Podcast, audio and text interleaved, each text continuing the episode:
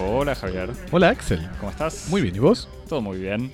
Bienvenidos a Cosmopodis, empujando la cultura del mundo de a un tema por semana, en vivo desde el Estudio 1 en el sur de París, reunidos hoy para hablar de la obra La Vita Nuova, performance teatral del artista italiano Romeo Castellucci, puesta en escena por Romeo Castellucci, presentada durante el Festival de Otoño en la Grand Halle de la Villette en París, del 19 al 24 de noviembre recientes.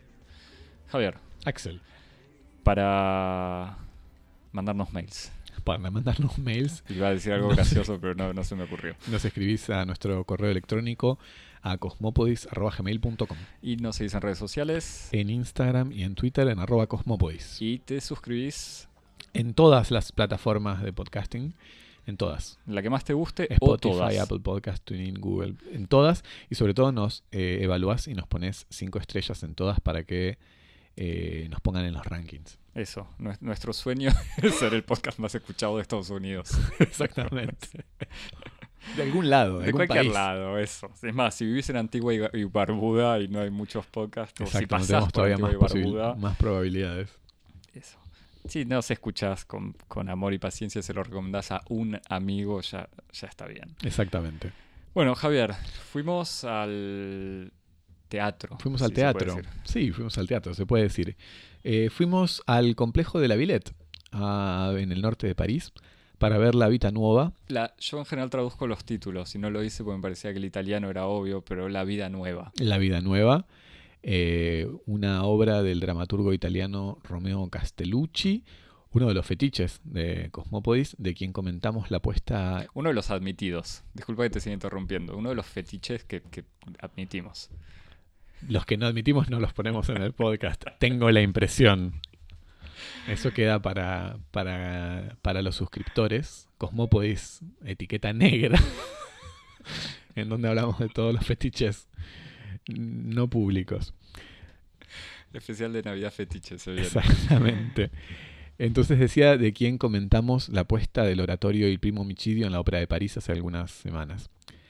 Eh, presentada en París en el marco del Festival de Otoño, La Vita Nuova es una creación estrenada en 2018 como culminación de su carte blanche en Bruselas, como invitado de honor de tres grandes instituciones de la capital belga, eh, o com- que es el como se lo conoce, es el nombre, eh, la marca casi tengo ganas de decir, del Palacio de Bellas Artes de Bruselas, Canal, que es la sede bruselense del Centro Pompidou, y La Monnaie, la moneda, que es eh, la Ópera Real de Bélgica. Como final de esta residencia, Castellucci concibió La Vita Nueva como una obra in situ ah, para ser montada y estrenada en el edificio de Canal, que es un antiguo garaje industrial de la automotriz Citroën. Retomando esas especificidades espaciales mm, del estreno, la puesta parisina transforma en garaje una de las grandes salas del complejo de la Villette, el Gran Pabellón, que es un espacio instalado en la estructura de un antiguo matadero del norte de, la ciudad y, con un desarrollo de casi una hora en un recinto con techo bajo, en penumbras e invadido por humo, con unos 30 autos estacionados y cubiertos por sábanas blancas.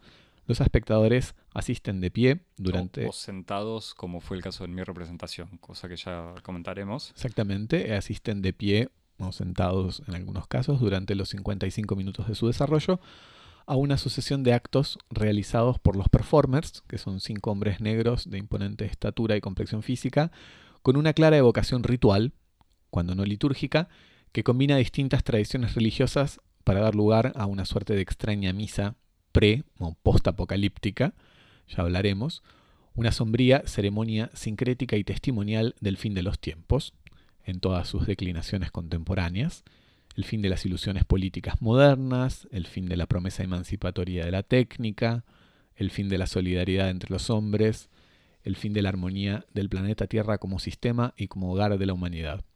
Estos contenidos, que en un principio están evocados por medio de dispositivos escénicos y dramatúrgicos, terminan por ser explicitados en una recitación final de un texto que da título a la obra, La Vita Nuova, que es un poema escrito por Claudia Castellucci, hermana del dramaturgo y miembro de la Societas Rafaelo Sanzio, que es la compañía teatral de Castellucci. O sea que eh, la evocación, por lo menos del título de la obra de Dante, eh, es precisamente una evocación que nos conduce en otra dirección.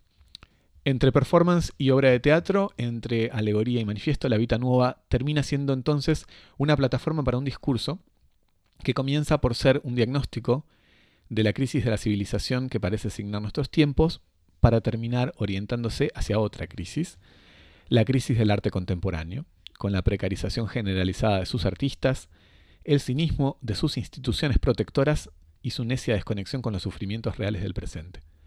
Este movimiento de la pieza hace aparecer un inesperado punto de fuga, que se insinúa como su verdadera inspiración y su verdadera preocupación, que es un elogio del artesanado, de sus gestos nobles y auténticos, que son los últimos verdaderos garantes de la virtud y de la belleza artísticas. Axel, ¿qué pensamos? ¿Qué pensamos? Eh, yo fui eh, digamos, esta es una, me parece es una de las obras que habíamos anotado en la agenda desde junio, desde que apareció el, programa del Festival de Otoño. Dijimos, eh, por lo menos yo, que no conocía Castellucci hasta nuestra última charla, nuestra charla que evocaba sobre el primo homicidio en el episodio 25 de la segunda temporada. T02 25 días de sacrificios para los curiosos. Ahí en tu presentación de, esta puesta en escena, de aquella puesta en escena Castellucci, yo descubrí eh, un autor bastante interesante y pude ver después en internet sus puestas de la flauta mágica hecha en el contexto este de la residencia bruselense eh, y del Requiem de Mozart que hizo ahora. En, los dos o tres casos Castellucci toma obras, eh, por un lado la Biblia, por otro lado la flauta mágica de Mozart y ahora el Requiem de Mozart, y les, las da vuelta completamente. Y además, si mal no recuerdo, vos habías evocado el uso eh, de elementos medio brutales en, ciertas puertas en escena, como animales que lo atacan, sangre eh, y otros elementos bastante, eh, al mismo tiempo espectaculares, polémicos, choqueantes o digamos, esta búsqueda no solamente de eh, algo provocador, digamos, además de una puesta en escena, un trabajo puesta en escena siempre complejo, e inteligente. Sí, casi que tengo ganas de decir como una especie de, de casi como de, conexión con esa tradición del teatro de la crueldad, de Artaud, ese tipo de, de teatro, justamente como vos decís, de, del shock, de la impresión, de, la perturbación. Exacto. Entonces, nada, cuando surgió programa del Festival de Otoño, eh, compré mi entrada eh, y fui sabiendo simplemente que era esta situación, la Vita Nueva, primero creí que era una referencia más explícita a Dante, al final no, eh, o por lo menos no, el texto no es el texto de Dante que da vuelta, pero estaba esta situación de un garage y estos cinco personajes con una con esta práctica medio litúrgica. Y, eh, para decirlo rápidamente, salí decepcionado porque esperaba algo más violento, digamos.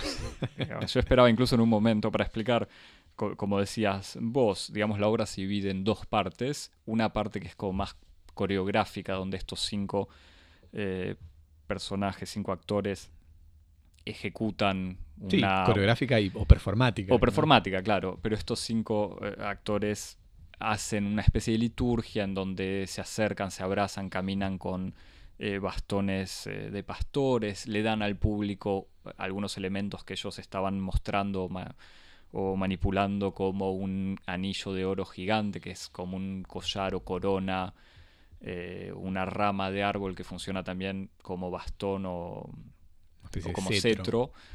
Em, y en un momento empiezan a empujar a los autos a moverlos hasta que descubren uno de los autos y lo empujan para darlo vuelta, digamos, lo ponen de costado.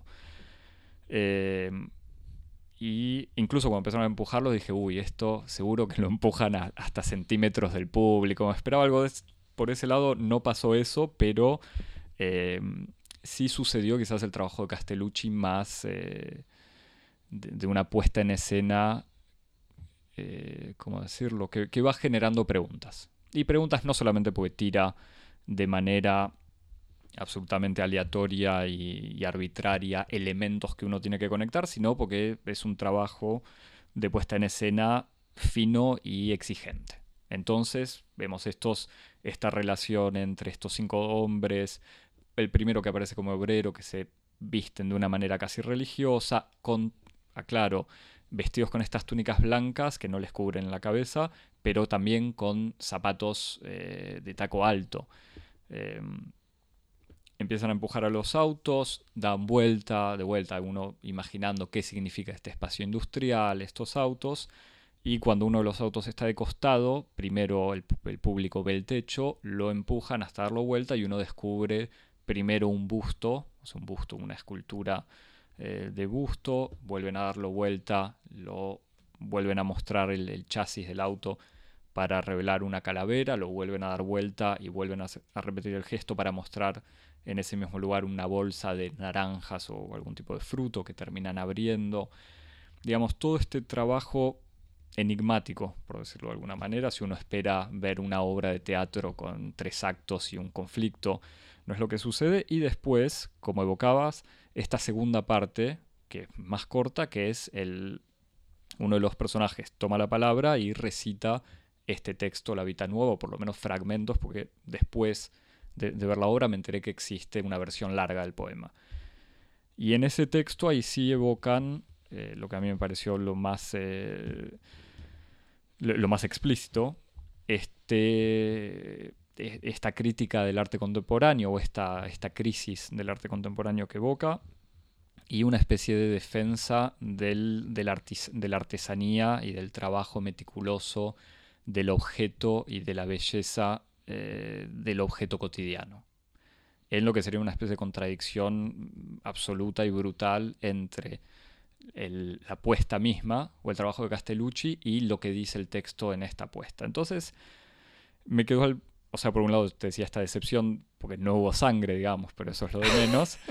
Eh, pero al mismo tiempo la satisfacción de ver un trabajo eh, que cuando uno dice enigmático puede ser oscuro, pero enigmático porque obliga al, público a hacerse preguntas también, me parece. Eh, con esta duda igual, que no pretendo resolver hoy charlando con vos, pero en parte sí, en esta defensa del, de la artesanía y la decoración. Sí. Ah, ahí de, todo lo que decís hay, hay, dos cosas, aunque anticipo que comparto con vos una cierta perplejidad con respecto a esta especie como de, de diagnóstico final o, incluso, sí, de, elogio, de, redención de los artistas por medio del artesanado, que me parece que, tiene algunos problemas. Sí, yo no sé si llamarlo una, contradicción tanto como, una paradoja, eh, pero bueno, después charlamos de eso. Antes eh, me gustaría señalar una cosa que, a, mí también me llamó la atención y que vos mencionaste, que tiene que ver eh, con, una, con una anticipación, una sugerencia dramatúrgica eh, y, que, que, está, que precede a una decepción, si querés llamarlo así, que es las operaciones con el auto. Eh, efectivamente, como vos decías, la escena comienza con estos autos que están estacionados y, tapados con... cuatro filas de siete, ocho autos. Exactamente.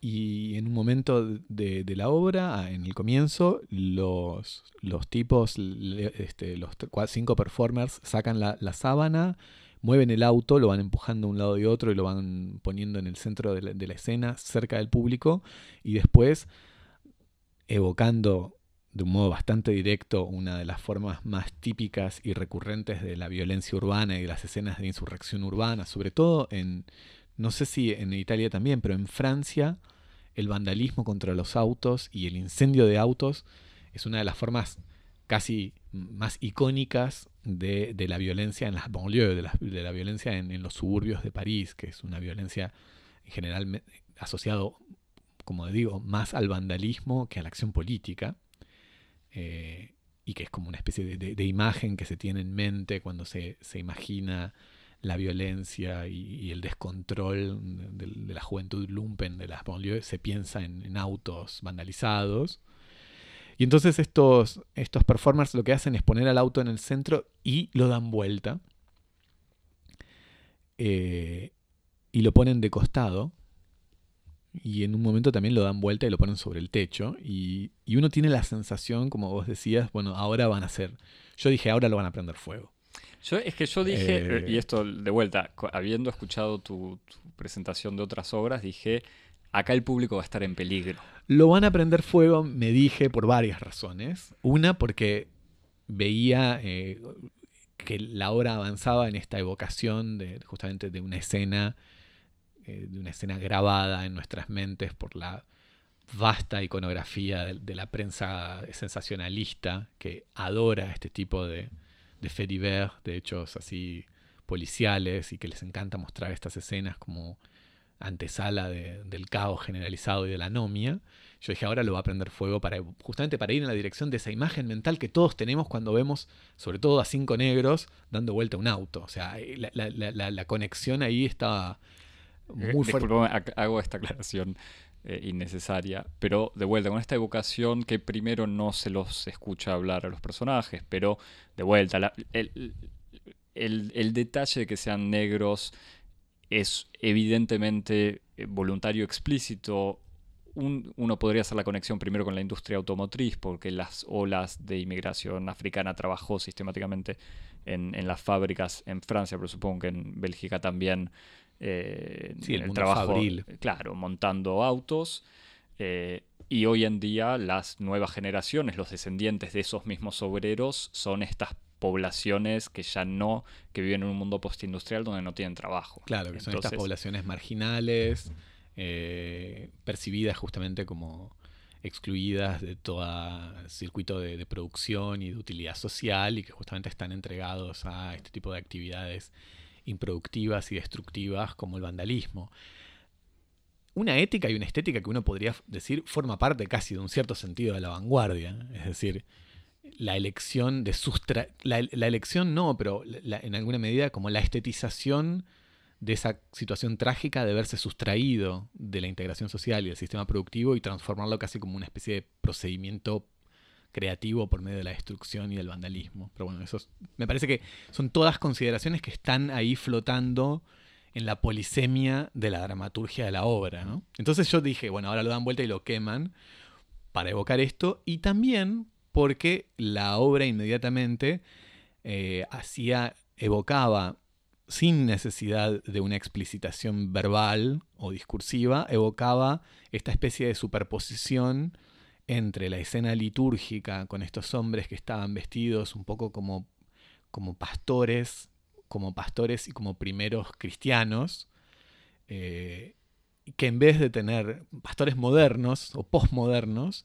que en vez de estar eh, cuidando de un rebaño de cabras, están cuidando de un rebaño moderno, que es un rebaño de autos. Y entonces yo dije, este es el momento del sacrificio.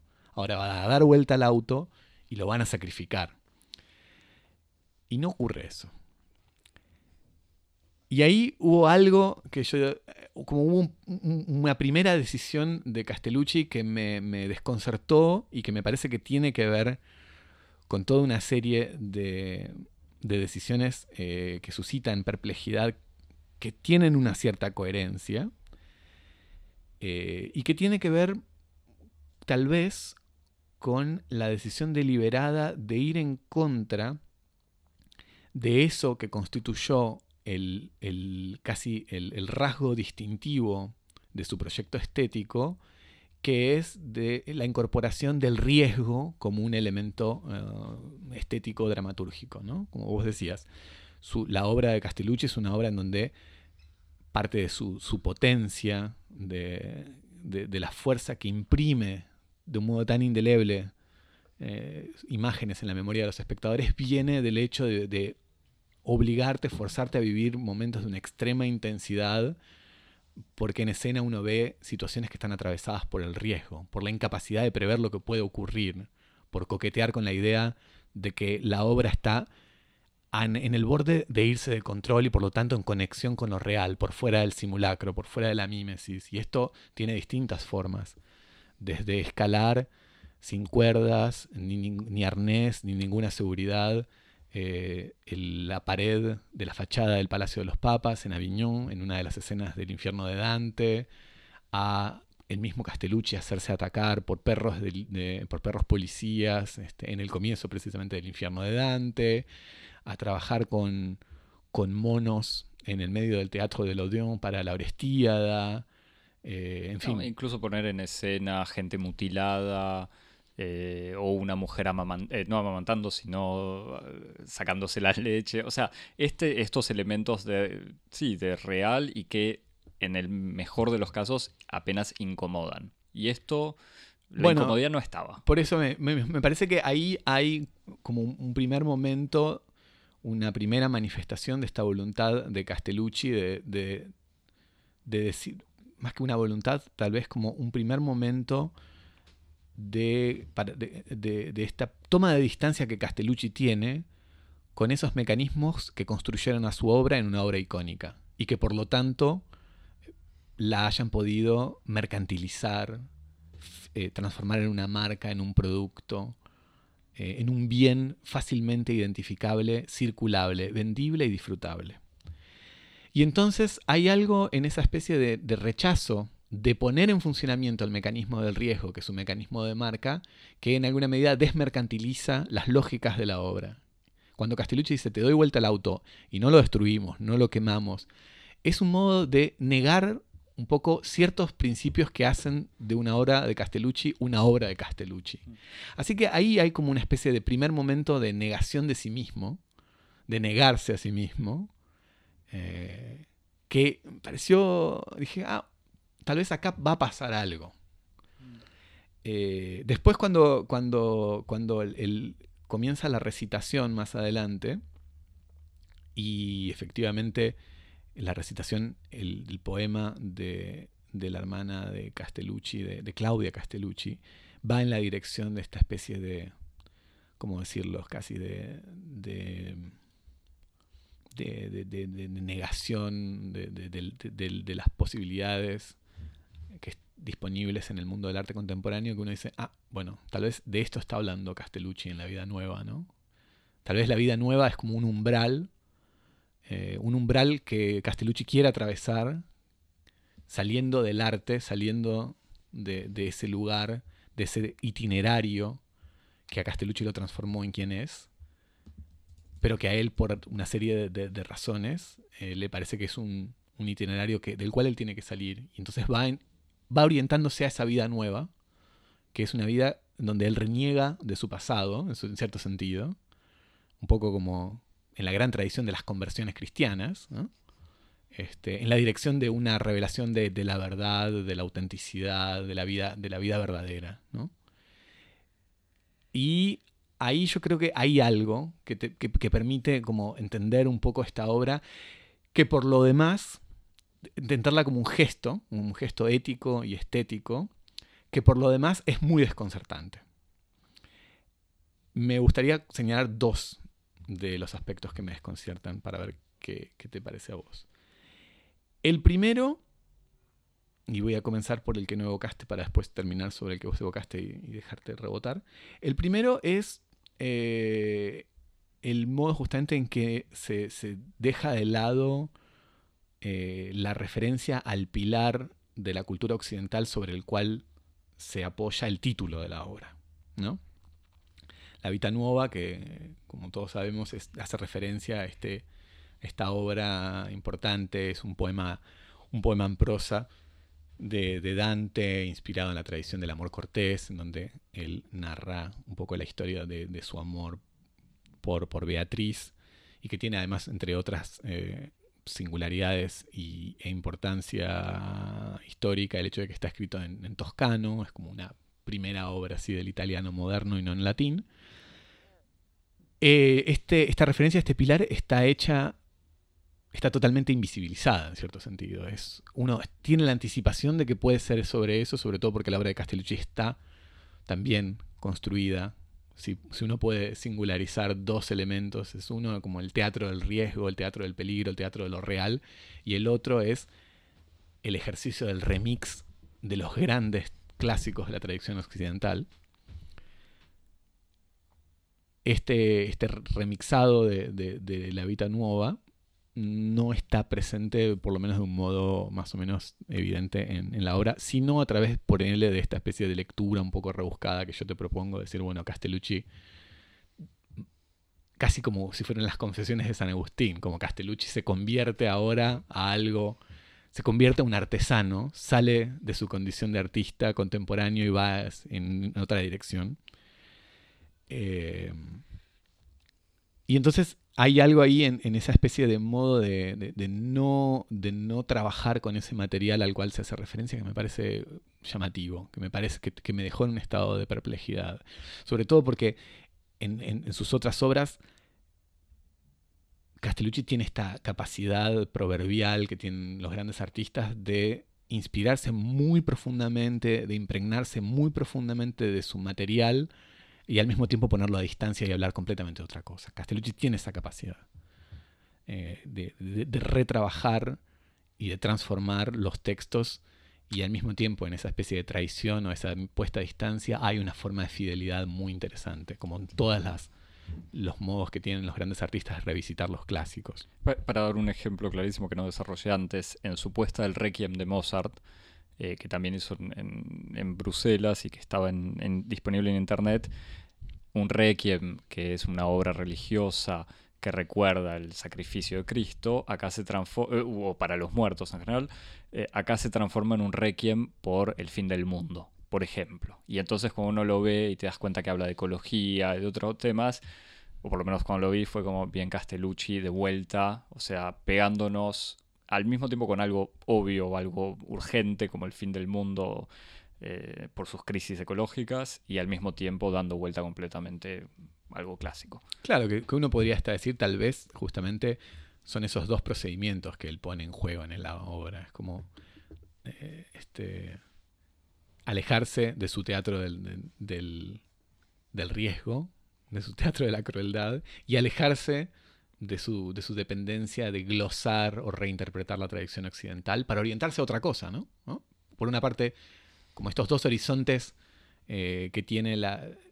horizontes ideales que tiene la obra, que por una parte es como el artesanado, en su nobleza, en su simplicidad, en su humildad, en su alejamiento del mundo burgués, de todas las veleidades del mundo burgués, y el otro que es como una especie de eh, orientación hacia un mundo originario africano. Eso también, porque incluso en el eh, artesanado, el, como que o por lo menos la evocación por la presencia de estos hombres, que vuelta en la lectura se reconoce un acento africano eh, en, el actor que, habla.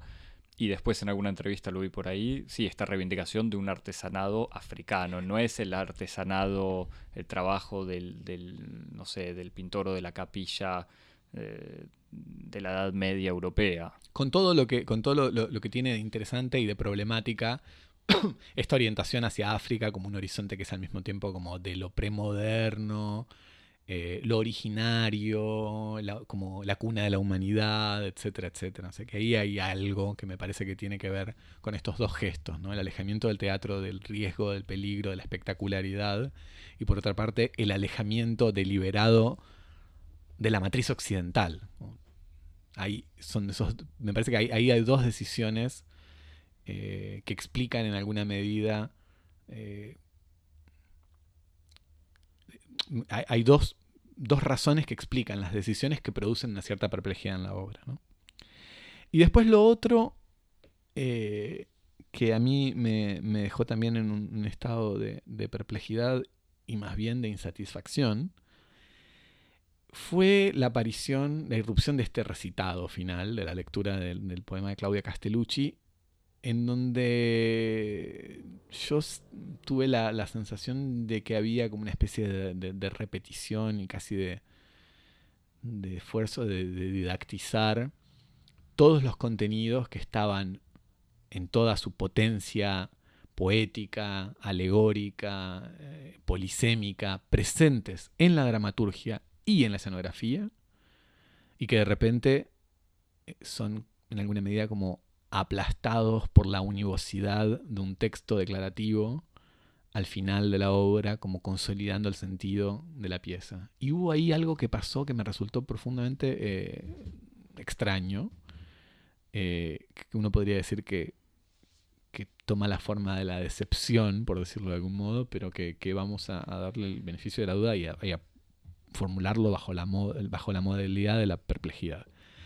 Y en ese sentido me uno totalmente a tu, a tu, a tu, tu, sensación, como que qué pasó ahí con esa última parte, con ese, con ese recitado, ¿no? Eh, sí, obviamente no tengo una respuesta, pero eh, a, mí en donde eh, todavía me queda la duda de, de sí, cuál es el, ese sentido, incluso hace un rato leía en el programa que acompaña, o sea, que, dan en el teatro, hay una pequeña entrevista con Castellucci en donde le preguntan de manera eh, entre obvia y provocadora, ¿se considera usted un artesano? O sea, para este artista, dramaturgo, eh, conceptual, radical, no es en sí un insulto, pero es obvio que uno diría no. Castellucci responde, yo soy un artista. Para mí, el arte, uy, ya, no me acuerdo y no lo anoté como dice, pero dice algo así como, yo admiro, soy un artista menor que admira a la artesanía como un arte mayor. Dice algo así. Exactamente. Soy un eh. artista menor que ve al artesano como un artista mayor, que piensa, que ahora piensa e imagina al artesanado africano como fuente de una enseñanza o como un, o como un, como un docente. Y entonces ahí eh, no sé si la duda, si es una especie de gran postura provocadora de Castellucci, si está, como vos decías, yo la pista de la conversión ahora, ahora me preocupa más que me, sorprende, pero si es, eh, dice lo que nadie espera y lo que es casi obviamente falso por espíritu de provocación, o, o qué, porque de vuelta en donde que incluso se ve en su puesta en escena. Su puesta en escena es, a pesar de toda esta cosa enigmática, tiene un trabajo muy meticuloso. O sea, son 30. El espacio es que quizás no, es eh, tan obvio como uno lo dice, pero es un espacio extremadamente grande. Digamos, hay 30 autos en escena. E, está todo muy pensado y una puesta desde la ropa, los tacos, los. Eh, eh, los autos, hasta el, el, hecho de que el auto sea un Mercedes-Benz de los años 80, no es eh, no, está dejado al azar. Para nada. Eh, por lo menos no, está, bueno, sí, que sea de los años 80 también, pero no está, no está para nada librado al azar que sean Mercedes-Benz, porque hay dos y son los dos Mercedes. Sí. Em, entonces uno diría... Mercedes-Benz, además, ¿no? Una marca alemana cuyas prácticas industriales estuvieron tan este, asociadas al destino trágico de la alianza entre fascismo e industria, ¿no? Eh, y, entonces compararse él mismo, o decir que él mismo admira a un artesano que en el fondo busca la perfección estética a partir de la repetición eh, de un gesto, o, incluso evoca la decoración también. O sea, tiene esa evocación. Sí, y que, y que además reivindica al artesano como en su doble dimensión, como por una parte, como vos decías, en, la nobleza que existe a través del gesto repetitivo, eh, como una especie de abandono de las veleidades, de la vanidad, de la idea de originalidad, en fin, de todos esos valores modernos de afirmación del sujeto y del individuo que el artesano ignora, ni siquiera se opone, lo, lo, ignora, no es un problema para el artesano. Y otro elemento que me parece importante, y sobre todo que aparece subrayado de un modo absolutamente eh, deliberado en el texto, el de asociar eh, esta actitud de resistencia subalterna del artesano con formas de las subjetividades subalternas como las mujeres o los afeminados, eh, que son precisamente quienes eran condenados a estas artes menores eh, porque los, verdaderos sujetos, los sujetos plenos, se dedicaban a la creación, a la gran creación, al arte, a la originalidad, a la expresión de sí, y los sujetos subalternos, que no tenían justamente este acceso a la expresión y al conocimiento de sí, eran relegados a tareas repetitivas, tareas mecánicas, tareas que no requieren de espíritu, eh, y que son precisamente ellos que se emancipan de todas esas este, supersticiones modernas, como la subjetividad, la originalidad, la expresión de sí, y que a través de sus gestos eh, producen justamente una verdadera práctica de la virtud y de la belleza a través, por ejemplo, del tejido, de la alfarería, de la orfebrería, que son, como decíamos, eh, prácticas que están asociadas a esas formas de subalternidad. Sí, y entonces en esta, esta contradicción o paradoja, como decías, que yo no sé en cuánto lo que busca él es justamente provocar eh, en, esta tensión entre los dos elementos, o, cuánto quizás es una consecuencia del texto, yo no, quiero ser malo, pero haberle dicho a su hermana, sí, sí, dame tu texto, te voy a hacer una obra y después no saber qué hacer con eso. Porque esto no es eh, nada, pero el texto es más largo que lo que aparece. Y por ejemplo, habiendo ojeado rápidamente el texto que, no leí entero, elimina del texto algunas referencias a la religión más explícitas. Digamos, referencias que igual están explícitas en este ámbito medio litúrgico de, la obra. Pero digo, toda la puesta en escena da a entender, y uno conoce a Castellucci, si, por lo menos si escuchó de vuelta nuestro episodio 25 de la segunda temporada. La única fuente sobre claro, conocer a. No, pero bueno, si ve videos en internet o lee algo, eh, uno sabe que es un artista eh, complejo, justamente, como vos decías, que busca que busca la polisemia, eh, y de golpe defender o reivindicar la artesanía o el artesanado, la verdad que no lo, no lo entiendo. Lo único que me queda es quizás es justamente en esta incomprensión que sea el, resultado o incluso el efecto que busca Castellucci en, esta tensión.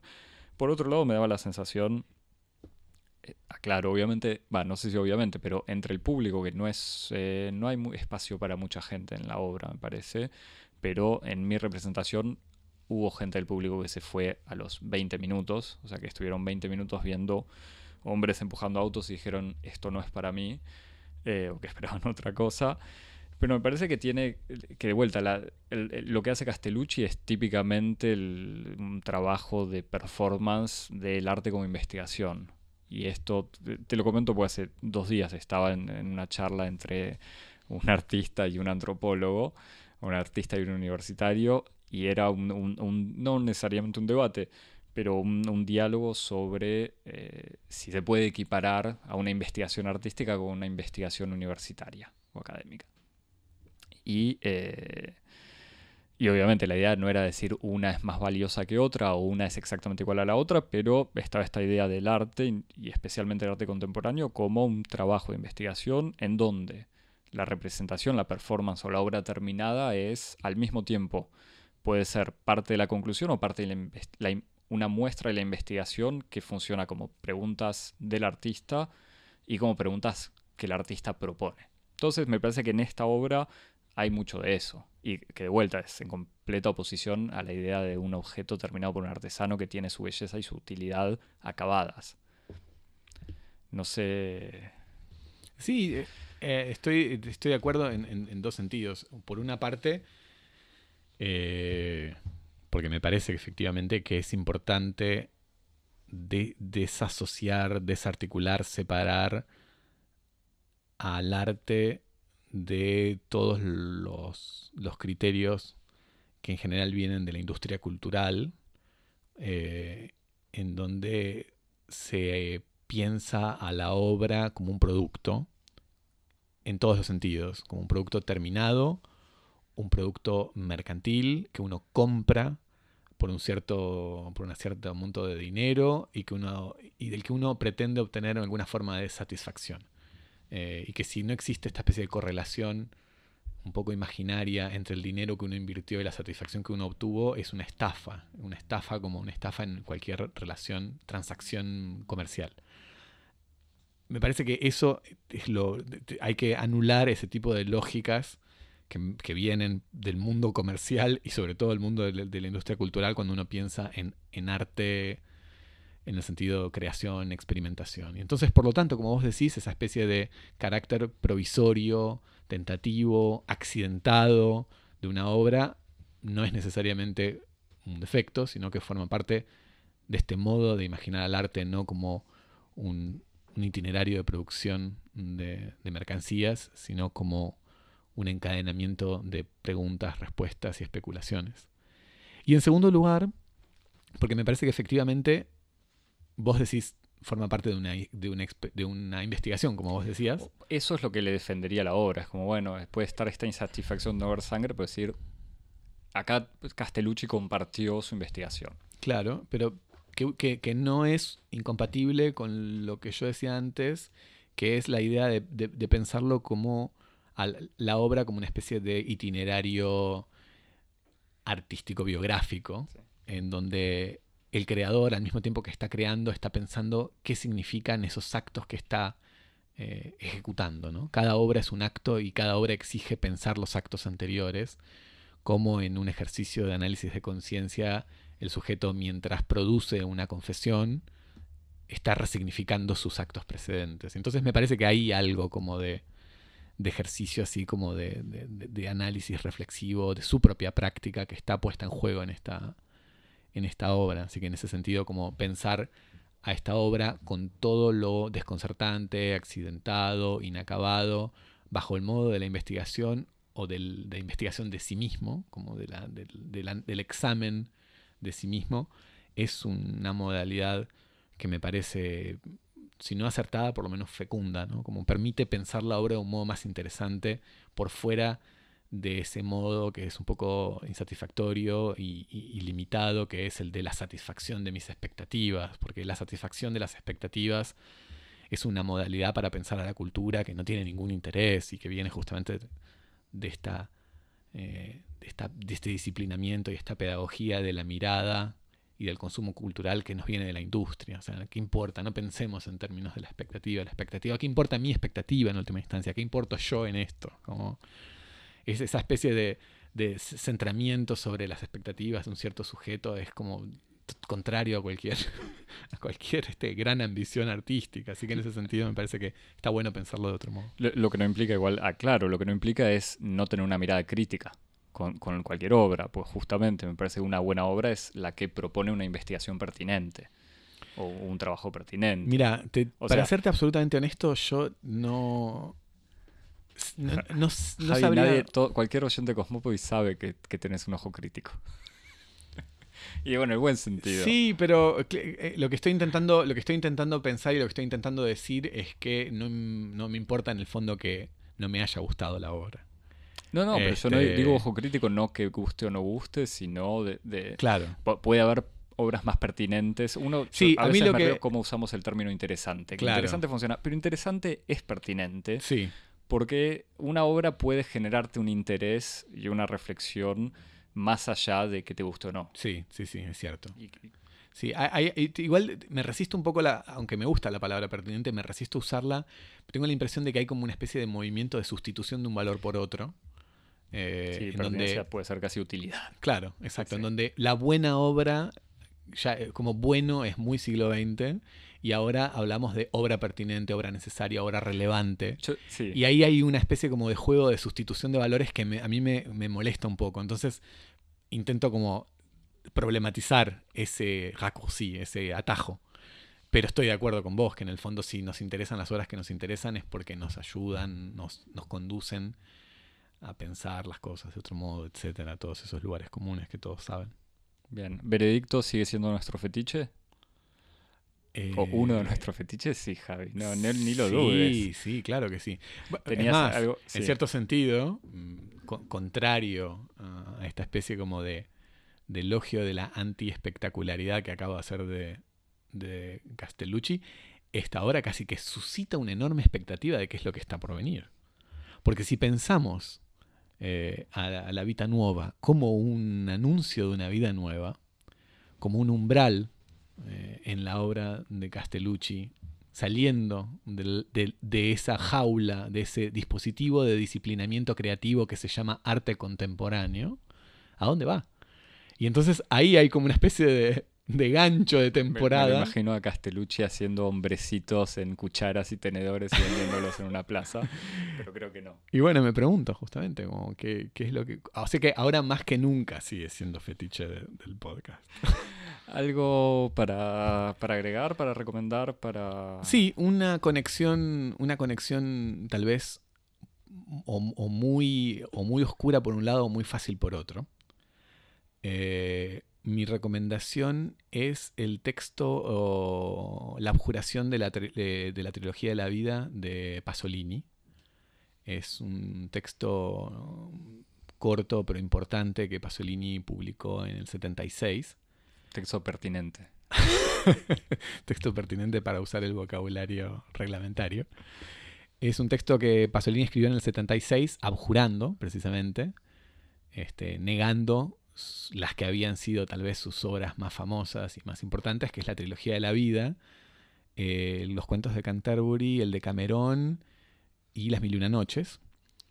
Eh, películas hechas en los años 60 en el calor de las promesas de la emancipación por medio de los usos del cuerpo y la exploración de los placeres y que en, el desencanto de los años 70 Pasolini eh, descubre como, como ensoñaciones, como, como mirage, como, como eh, espejismos. espejismos. exactamente, y entonces abjura de, de, ese proyecto y mientras lo hace está preparando la que va a ser tal vez su obra más oscura, su opus nigrum, eh, su última obra, por otra parte, que es, que es Saló, eh, que es justamente como la, estrella opuesta eh, en el sistema de la obra de Pasolini a la trilogía de la vida. Así que esta, este, y que se conecta con Castellucci de manera. Este texto está publicado, repito, la, la, abjuración de la trilogía de la vida está publicado en una antología de, artículos, todos muy interesantes y inteligentes y pertinentes, eh, que se titula Cartas Luteranas, que en español fue traducido y publicado hace no mucho tiempo, de hecho en 2017, por la editorial española Trota. Y, como vos decías, que me parece, por lo menos me hace pensar en la posibilidad del sentido del gesto eh, de Castellucci de una cierta abjuración de lo que pudo haber sido la promesa emancipatoria de, algunas formas de la transgresión del arte contemporáneo y que puede estar anticipando otras formas y otros proyectos eh, para pensar justamente lo que ese arte contemporáneo tan domesticado no permite pensar. Muy bien. Bueno, yo recomiendo las películas de Pasolini en general, cualquiera, incluidas las que él abjura. Eh, y la obra de Castellucci, lo que se puede ver en, internet, vale la pena. Y obviamente nuestro episodio T02, 25 días de sacrificios, donde vos hacías una presentación muy interesante del primo Michidio. Eh, bueno, Javier, para escribirnos. Nos escribís por correo electrónico a cosmopodis.gmail.com donde nos mandás todas tus obras más eh, asquerosas y cosas más chocantes que escribiste en el teatro. Todas tus confesiones. Nos seguís en Instagram y en Twitter. Eh, nos seguís en Instagram y en Twitter en arroba cosmopodis, donde nos compartís, nos likeás, nos retuiteás, nos reposteás, todas esas cosas. Todo lo que quieras y te suscribís en tu plataforma de podcast favorita, Apple, Spotify, Google, TuneIn, y o las que no conocemos también. Y puedes saludar, compartir todo. Hasta la próxima. Chao. Chao.